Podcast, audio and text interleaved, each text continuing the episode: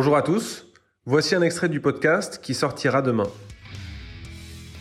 Et ça fait écho à la phrase de, de, de, Ford qui disait si j'avais attendu les clients pour inventer l'automobile, euh, ils m'auraient demandé des chevaux qui vont plus vite. Ouais, c'est ça.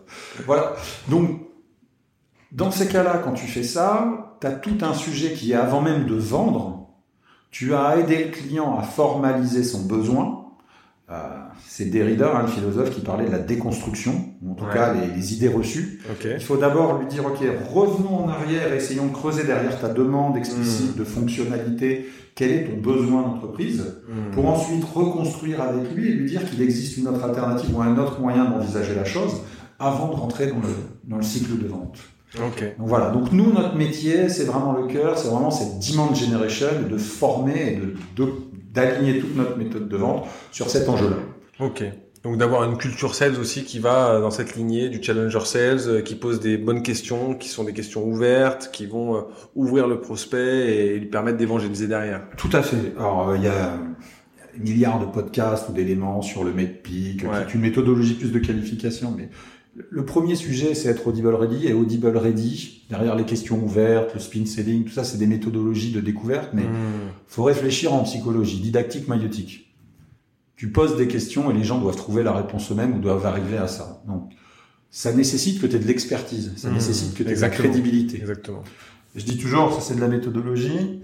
Vous avez un, quand vous avez un entretien avec un client ou un prospect, vous avez un débit et un crédit de crédibilité. Vous avez un compte de crédibilité. débit, Très juste. Chaque fois que vous posez une question, vous enlevez au débit. Qu'est-ce que vous lui donnez en échange pour qu'il vous recrédite et qu'il vous autorise à poser une question supplémentaire Donc avant d'aller à poser ce qu'on appelle, alors les, tough questions, les questions critiques, mhm.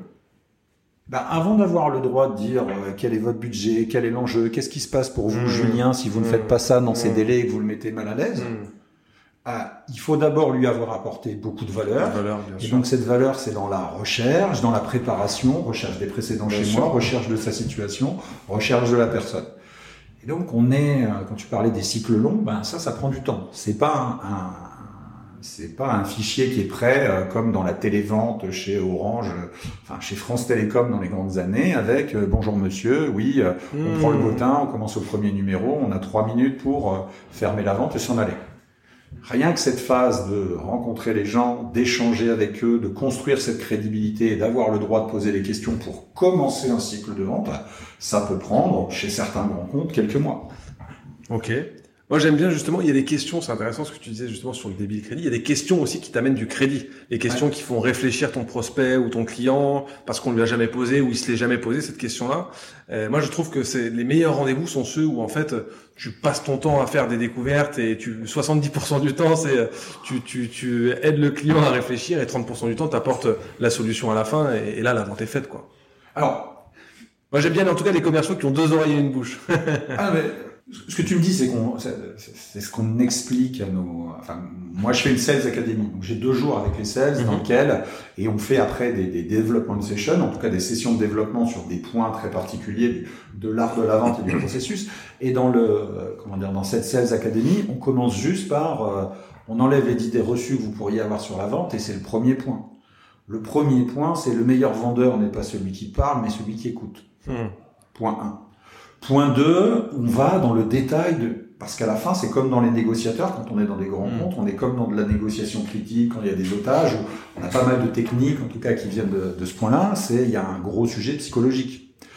Donc, par exemple, on est vendeur, on n'a pas la crédibilité d'un consultant. en France, encore pire, on porte à la fois une casquette de vendeur, donc on n'est pas écouté. Hmm. Donc c'est pas la peine de dire au client, je dis toujours à mes équipes, c'est pas la peine de dire vous avez besoin. Vous hmm. n'avez pas la légitimité pour dire au client vous avez besoin.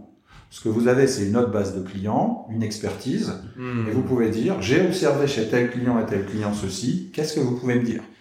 Parce qu'en psychologie, si tu dis à quelqu'un, et ça c'est, je sais plus comment il s'appelle ce syndrome, si tu demandes à quelqu'un, est-ce que vous avez mal? Le premier réflexe, c'est une défense psychologique, c'est non, non, pas du tout.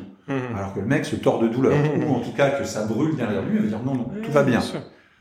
Donc il y a des techniques aussi. Euh, la première question qu'on pose, c'est... Euh, on, le prend, on le prend perso en fait, on le prend... Bien sûr, et on le prend comme une attaque. et dès l'instant où on est dans une attaque, il y a, il y a un conflit. Un vendeur ne peut jamais avoir de la crédibilité s'il attaque le client. Il n'a pas cette légitimité. La légitimité, c'est les bons clients qui sont dans la même situation que lui, qui ont résolu le problème au travers du tien, et tu les fais. Hmm. Tu les fais. Voilà, ce meilleur client, il, veut, il a atteint 10%, vous voulez 5, il est passé par tel état, il a eu quel bénéfice. Qu'est-ce que ça vous inspire? Hmm. Et on déroule là-dessus. Voilà. Yes. Ben, on est bien alignés. Moi, j'irais même plus loin quand tu disais, euh, j'apprends à mes sales euh, à bien écouter. Moi, je, je, je, leur apprends à pas juste bien écouter pour euh, répondre, mais écouter pour comprendre. Et toute la différence, elle est justement dans la notion de, y a, y a des, en fait, il y a des sales qui cherchent à toujours avoir raison, oui. à avoir le dernier mot. Ça, c'est, ça marche pas en vente. en tout cas, en vente complexe, en vente de valeur ajoutée, c'est, c'est, c'est le BABA. Alors maintenant, on va parler un peu du sujet euh, des, des A-players et en, commençant par le, commencement. Comment tu les recrutes et à quoi tu es attentif en, recrutement? D'abord, quand on fabrique des, des A-players, euh, c'est comme quand on fabrique des forces spéciales euh, dans l'armée.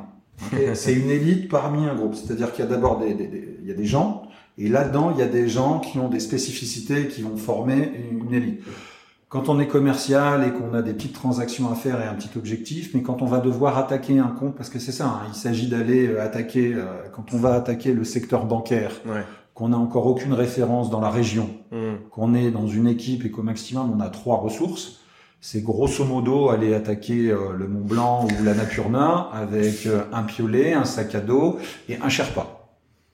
C'est ça. voilà, c'est de ça qu'on parle et que s'il faut 12 mois pour conquérir la première affaire et rentrer, il en faut un mental d'excellence pour être capable de gérer la chose dans la continuité, de comprendre la complexité des gens, de comprendre l'écosystème,